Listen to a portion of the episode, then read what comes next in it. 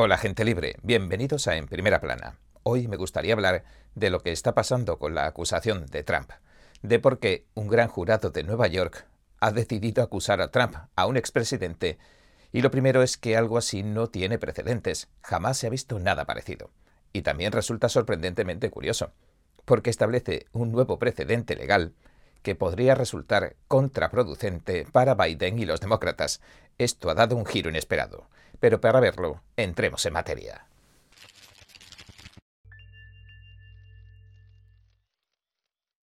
En primer lugar, nunca hemos visto nada como esto.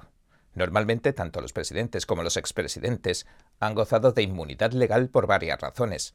Una es claramente porque nadie quiere ver cómo un bando político persigue al otro. Es decir, no quiere ver a los de un partido arrestando a los de otro partido. Eso sería como tocar el techo en política, llegar al culmen. Lo podemos ver en los países comunistas corruptos y en las repúblicas bananeras. Por supuesto, las llaman repúblicas bananeras en broma, porque no son verdaderas repúblicas, sino básicamente sistemas socialistas o comunistas disfrazados de repúblicas.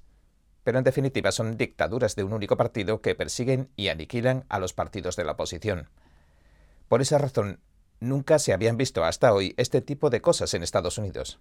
Y dicho esto, debo señalar que tampoco tienen ningún caso sólido contra Trump. La evidencia no se sostiene. Pese a todo, afirma que tienen pruebas que nunca han mostrado con anterioridad. Así que habrá que esperar a ver qué demonios tienen, aunque no cambiará mucho las cosas, no creo. Me temo que va a seguir siendo una acusación que no se sostiene. Y le voy a explicar por qué. Además, curiosamente, esto establece un nuevo precedente. Y honestamente, esto puede venirles mejor a los conservadores y los republicanos de lo que les está viniendo a los demócratas. ¿Por qué digo esto? Pues bien, una vez que han acusado al expresidente Donald Trump, esto lo que ha hecho es básicamente eliminar la protección jurídica de la que gozaban los expresidentes. Ha sentado un precedente legal y ahora cualquier fiscal de cualquier ciudad de los Estados Unidos puede presentar cargos contra Barack Obama.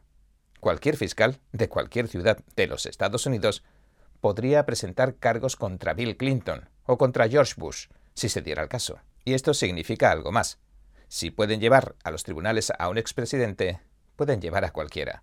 Pueden llevar ante la justicia a cualquier dirigente de cualquiera de los niveles, vicepresidente, secretarios, asesores, etcétera, etcétera. En otras palabras, la puerta se ha abierto. Antes de la acusación de Trump, todo esto era impensable no se contemplaba en el libro de jugadas, porque, como he mencionado antes, no se deben celebrar juicios que se fundamenten en rivalidades políticas.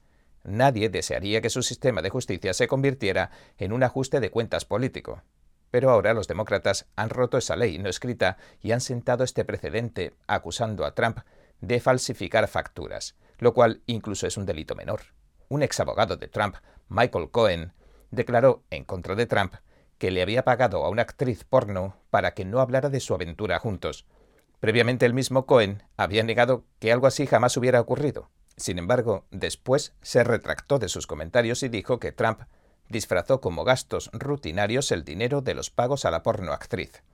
Los cambios repentinos de Cohen levantaron especulaciones de que podría haber mentido para evitar una larga condena de prisión por sus delitos.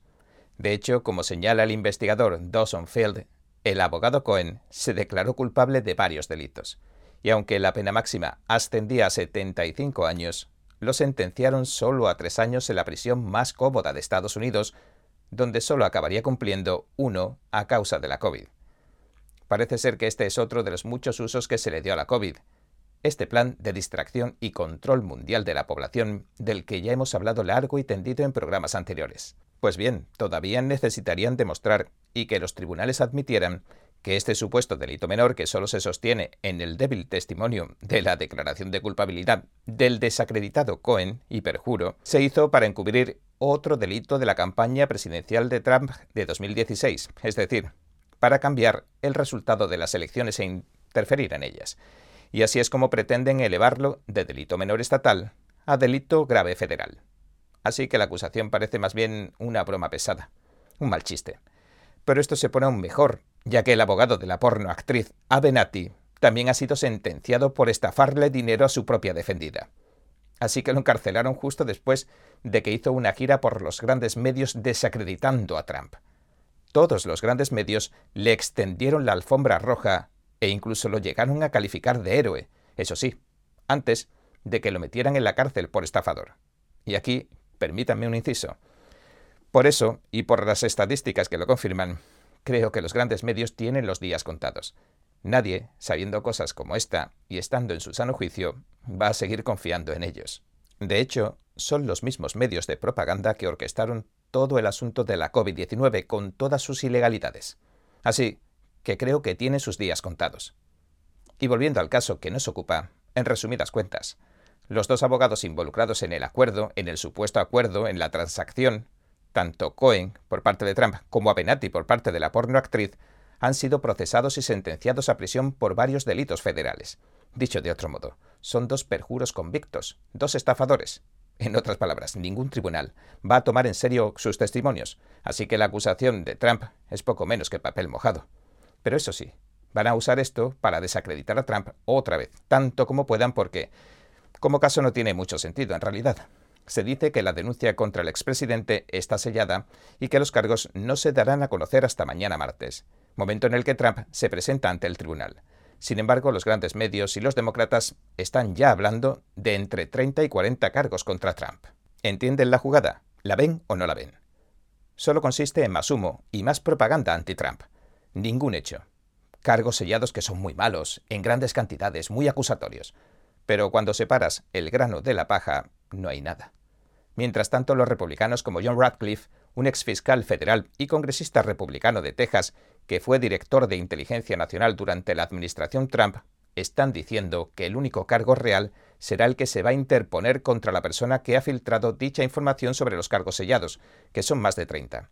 En otras palabras, se podría decir que la jugada demócrata de acusar a Trump va a tener un efecto pumerán y les podría pasar factura a los demócratas en varias formas, como veremos. El exfiscal Radcliffe incluso dijo en la Fox, en el programa de Maria Bartimoro, que los sospechosos de la filtración son el propio fiscal Bragg o alguno del gran jurado, ya que nadie más, en teoría, debería tener acceso a tal información. Bueno, y resta decir que el caso es insostenible, y que se trata de otra oleada de difamaciones y descrédito contra Trump, el candidato a presidente favorito de los votantes republicanos. Y esto lo hacen de cara a las elecciones de 2024. Por otra parte, este nuevo juicio es otro ataque con el que pretenden dividir las fuerzas de Trump. Supongo que piensan que si se tiene que defender de esta acusación y someterse a juicio delante de un gran jurado, pues que le impedirá hacer campaña. Porque la verdad sea dicha, han tenido que estirar mucho pero muchísimo las leyes para acusarlo. Por eso, al final el caso ni siquiera se sostiene. Por otro lado, esto ha puesto a Trump en boca de todos a nivel internacional, todo el planeta está pendiente de este caso, y su equipo ya ha anunciado que nada va a poder detenerlo de hacer campaña. Y es curioso que, honestamente, si puedo dar mi opinión sobre todo esto, voy a ser sincero con ustedes, gente libre. Hasta que ha ocurrido esto, no estaba muy seguro de las posibilidades que tenía Trump de ganar en 2024. No sé si vieron la CIPAC. Habló allí recientemente y por supuesto transmitimos sus discursos de campaña y demás. La verdad es que Trump todavía puede reunir una buena multitud, pero se podía sentir que la energía no era la misma que en 2016. Las cosas se habían calmado un poco. Sin embargo, ahora, después de que esto ha sucedido, creo que esto va a hacer que Trump gane las elecciones. Francamente, lo digo así. Esto va a ayudar a Trump políticamente, y quiero decir a gran escala. Así que, recapitulando, son poquísimas las probabilidades de que la novedosa teoría de la acusación de Trump que ha lanzado el cachorro de Soros, el fiscal Bragg, sobreviva a la revisión del tribunal. Lo más probable es que esas supuestas facturas falsas nunca lleguen a ser consideradas delitos de ninguna clase y que todo se trate de otro circo mediático con la intención de empañar el proceso electoral de Estados Unidos. Y eso sí debería considerarse un delito grave. Tratar de interferir en un proceso constitucional de tal importancia como las elecciones es un delito grave, y todos los implicados, desde los fiscales corruptos a los políticos, pasando por los grandes medios de desinformación, deberían pagar las consecuencias. Pero todavía me gustaría hablar de una última probabilidad, aunque remota. Si Bragg decidiera seguir adelante, pese a que no cuenta con la jurisdicción legal sobre el delito que alega que ocurrió, porque al ser electoral pasa a ser federal, en el improbable caso de que Bragg obtenga un fallo que diga que la Comisión Electoral Federal abandonó la investigación, de Trump, eso todavía significaría que el delito se ha cometido. Pero esto también sería muy malas noticias para la campaña de Hillary. ¿Por qué? Pues bien, hace tiempo se desestimó un caso de posible quebrantamiento de la ley de campañas electorales contra el Comité Nacional Demócrata y la campaña de Hillary Clinton en 2016. La votación fue de dos contra dos. Esto no fue por un pago de 130.000 dólares que apenas guardara relación alguna con las elecciones, como es en el caso de Trump que tratamos hoy. Fue por blanquear 83 millones de dólares que ingresaron en las arcas del Comité Nacional Demócrata a través de las oficinas estatales del partido para así evitar que se descubrieran las contribuciones excesivas que se habían realizado al fondo para la victoria de Hillary. Esto tampoco se basa en el testimonio de un perjuro convicto, como Cohen. La Comisión Federal Electoral tuvo los recibos y los publicó en un extenso informe. Les contaré cómo lo hacían.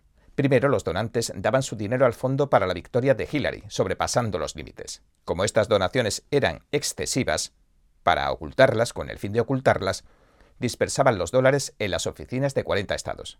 Después, estas los entregaban al Comité Nacional Demócrata. Es decir, si el fiscal anti-Trump Bragg consigue una sentencia judicial que le permita procesar al expresidente por un delito de campaña sin contar con la imputación y aprobación de la Comisión Electoral, se sentaría el precedente legal para que los fiscales estatales de los 40 estados, incluido Nueva York, puedan acusar al Comité Nacional Demócrata a Hillary y a su campaña.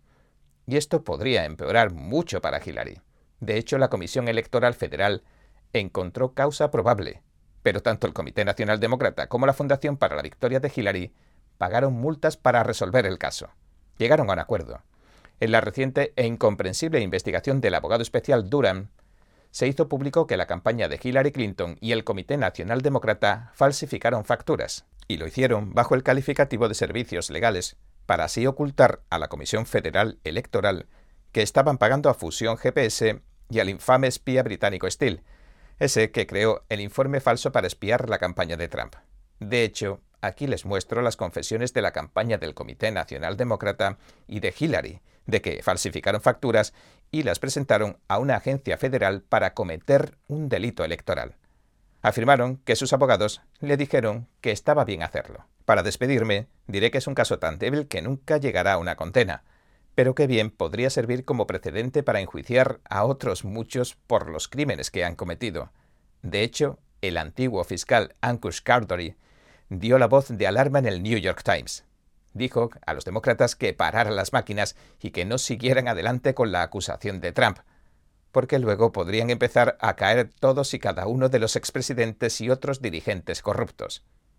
También he visto a algunos presentadores de los grandes medios y a cómicos que repentinamente están pasando de ensañarse con Trump por la nueva acusación a decir que estaba mal enjuiciar a un expresidente. ¿Por qué? Imagínese a los fiscales locales imputando a todas las criaturas del establishment político por sus crímenes. Y ahora, este ex fiscal izquierdista le está diciendo en el New York Times al establishment, tanto demócrata como republicano, al unipartido, que descarte este enjuiciamiento de Trump antes de que los electores exijan que se vaya más allá y que se enjuicie a todos los que han cometido crímenes. No creo que el giro que ha dado todo esto le esté haciendo ninguna gracia a los Clinton, Obama, Bush y compañía. Y bien, este ha sido nuestro episodio de hoy. Gracias por sintonizarnos. Si le gusta nuestro programa, por favor, no olvide darle a me gusta, suscribirse y compartir este vídeo con sus amigos y su familia porque todo el mundo merece conocer los hechos. Una vez más, gracias por ver en primera plana. Nos vemos mañana. Creo que informarse de verdad es más que solo conocer los hechos, es investigar, es buscar la verdad para ser libre. ¿Quieres saber más? ¿Quieres llegar a la fuente? Venga con nosotros al Descubierto, un programa donde no solo compartimos las noticias, sino que también vemos los hechos desde diferentes ángulos y de manera imparcial. Suscríbase gratuitamente a nuestro canal al Descubierto y usted podrá tomar una decisión informada. Lo esperamos de lunes a viernes en YouTube y en Epoch TV 19 y 30 hora del Este.